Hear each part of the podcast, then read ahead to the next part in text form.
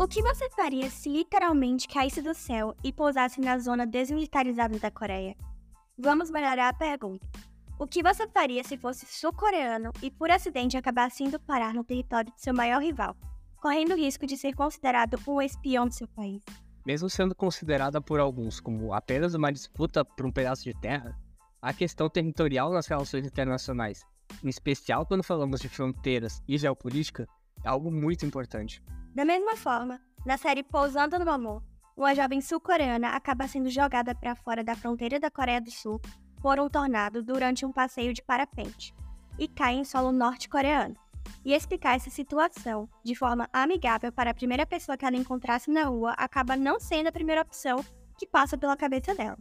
Por ironia do destino, na série, a primeira pessoa que ela encontra é ninguém mais que um jovem general do exército norte-coreano, que, por incrível que pareça, decide ajudá-la a se esconder.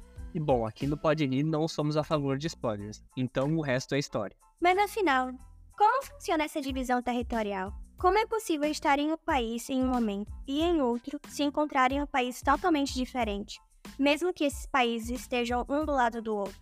E por que isso é importante? Calma, a gente te explica.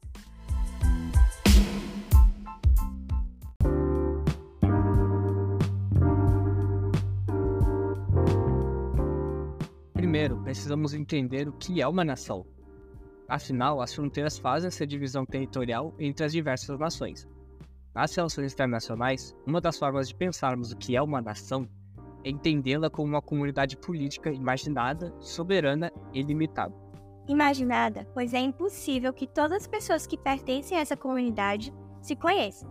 Mas, mesmo assim, existe um senso de união e identificação entre elas. O Brasil, por exemplo, é um país com uma grande extensão territorial, com cada uma das suas cinco regiões possuindo características culturais particulares. Mas todos nós nos identificamos como brasileiros, porque compartilhamos alguns aspectos culturais em comum. É soberana, pois as nações estão sempre em busca de sua liberdade, no sentido de possuírem sua independência e reconhecimento. Vamos pensar da seguinte forma: a partir do momento em que existe uma comunidade que se encontra no mesmo local e que compartilha de ideias em comum, aumentam as chances dessa comunidade querer valorizar, proteger ou até mesmo promover o crescimento desse território que se encontra, não é? Então, os movimentos pela independência nas colônias exemplificam um pouco disso.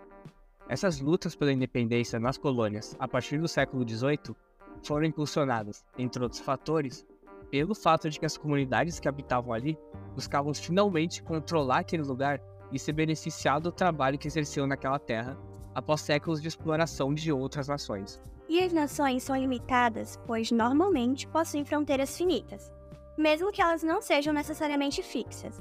Se olharmos para trás, podemos perceber que as fronteiras que conhecemos hoje nem sempre foram assim. A Europa já foi dividida em pequenos feudos. Na África pré-colonial, havia uma divisão territorial entre tribos. Países como a Rússia, a Armênia e a Ucrânia só passaram a existir de forma como conhecemos hoje no fim do século XX, após o desmembramento da União Soviética. Bom, podemos citar inúmeros exemplos aqui. Com o colonialismo, o imperialismo e outros movimentos geopolíticos, e todas as consequências, as fronteiras foram mudando e podemos notar essas mudanças até hoje, quando vemos a Rússia tentando anexar a Ucrânia ao seu território, por exemplo. A geopolítica é a área que procura analisar as relações entre os elementos geográficos e a política, destacando-se então um vínculo direto entre o Estado, que é a organização política e institucional da nação, e a geografia. Assim, os recursos naturais têm um papel fundamental na elaboração de políticas públicas, principalmente aquelas voltadas para as questões de segurança e defesa nacional, assim atribuindo à fronteira um caráter de delimitação da área na qual o Estado Nacional exerce sua soberania. A partir disso, é interessante pensar na influência que os fatores geográficos exercem nos estudos das relações internacionais já que esses fatores físicos influenciam o comportamento dos indivíduos, mas também são suscetíveis às ações dos seres humanos e às suas interações políticas e comerciais. Mas a gente também precisa lembrar que os avanços tecnológicos e dos meios de comunicação e até da própria globalização contribuíram imensamente para o aumento do fluxo de bens, pessoas, capitais e informação no mundo inteiro.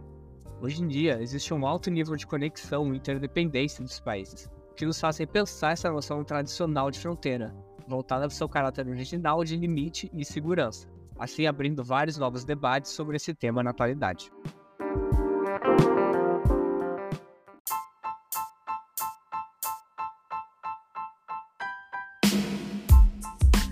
Você acabou de ouvir o Pitstop Global, um projeto do Pod RI que conecta o mundo com o seu dia a dia.